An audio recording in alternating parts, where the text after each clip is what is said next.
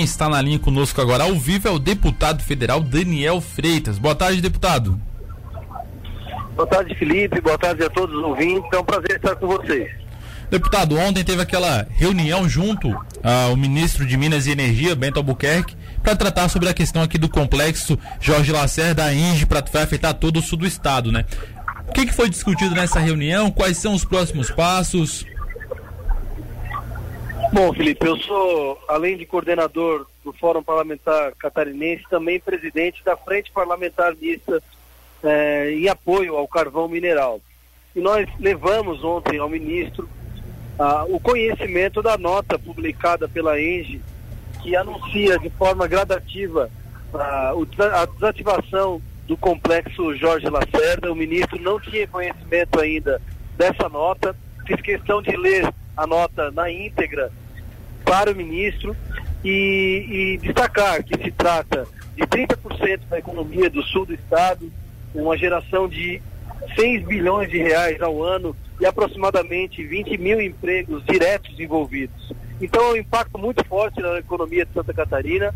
Fiquei satisfeito em ouvir do ministro que o Ministério e o, e o ministro respeitam as características e potencialidades de cada região e, inevitavelmente, a nossa fonte energética de Santa Catarina confiável é o carvão mineral.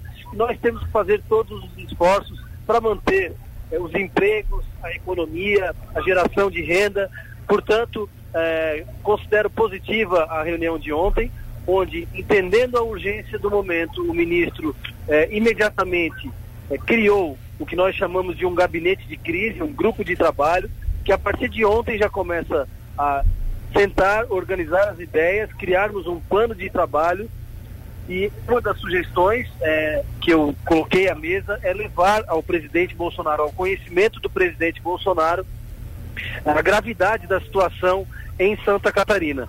Por isso, o ministro, ao invés de mandar agora, imediatamente, a informação para o presidente, ele considera que é, o grupo de trabalho precisa realizar as ações, colocar as soluções para Santa Catarina e, a partir desse momento, já com um plano estabelecido, aí sim levarmos ao presidente Bolsonaro. Deputado, a ajuda do governo federal, do poder público federal, vai ser muito importante neste momento. E você tem uma boa relação com os ministros, com o próprio presidente. Isso acaba facilitando, entre aspas, uma possível ajuda da União aqui para essa situação do complexo Jorge Lacerda, né? É, essa relação estabelecida aqui em Brasília, na condição de deputado federal, alinhado ao presidente Bolsonaro e como coordenador da bancada, certamente nos dá um trânsito importante nesse momento, onde nós precisamos de re respostas rápidas. É um setor importante. Nós temos um passivo ambiental deixado por essa indústria que existe um compromisso, não só por parte das mineradoras, mas também por parte do governo federal, de, de ser é, realizado ao longo dos anos. E para que esse passivo ambiental seja cumprido, é necessário, vital, que a indústria esteja ativa, para que cumpram com esses compromissos. Senão vai cair no colo apenas do governo federal. Eu coloquei ontem ao ministro Bento Albuquerque a sugestão de fazer um cronograma de recuperação ambiental cronológico até 2027, que é quando finda é, possivelmente a, o subsídio do carvão, o CDE, para que quem cumpra até lá vai cumprindo as obrigações ambientais, vai ganhando crédito, créditos de extensão de CDE. Então essa é uma das solicitações e sugestões colocadas à mesa ontem. O grupo de trabalho iniciou já na tarde de ontem.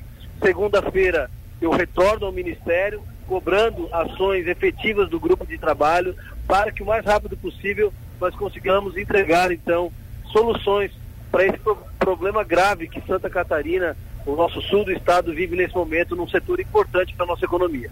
O deputado, além dessa manifestação de vocês em Brasília, está tendo uma manifestação aqui também de outras autoridades, prefeitos, outros deputados estaduais. É importante essa mobilização para pressão em Brasília, pressão aqui em Santa Catarina. É importante toda essa mobilização para ajudar nesse problema, né? Muito importante todas as uniões de esforços. Eu quero cumprimentar os prefeitos, as lideranças, as entidades, todos aqueles que percebem o momento, a importância do momento, e essa união de esforços certamente vai fazer a diferença para nós conseguirmos entregar ao Ministério, ao presidente Bolsonaro, que isso se trata de uma excepcionalidade. Nós sabemos e entendemos que o governo é contra a manutenção de subsídios, porém, nós precisamos de um plano de ação. Não dá para falar de futuro sem olhar um pouco para o passado e realizarmos o presente. Então, é isso que nós estamos projetando nesse plano de trabalho, para que nós consigamos levar, no mínimo, a extensão do CDE até 2035 e até lá a gente consiga fazer uma transição sustentável dessa indústria. O carvão é uma energia é, firme, uma energia sólida que a gente precisa é, garantir. São só 2,5% de energia a carvão, mas de estiagem, certamente, além de tudo que envolve na nossa economia, na geração de emprego e renda, o carvão garante uma energia segura. Portanto, todos os esforços e a união de todas as entidades e lideranças certamente farão a diferença.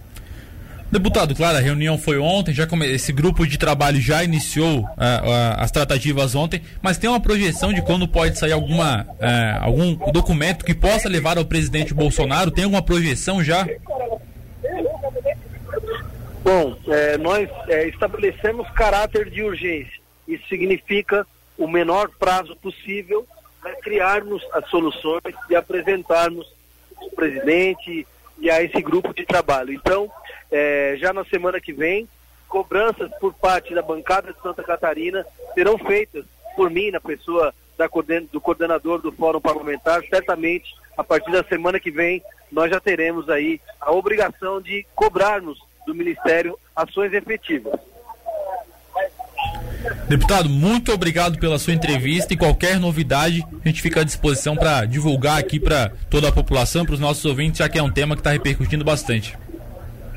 Tá bom, Felipe, obrigado. É sempre um prazer estar com todos vocês e contem com o meu empenho e dedicação integral nesse assunto importante para Santa Catarina.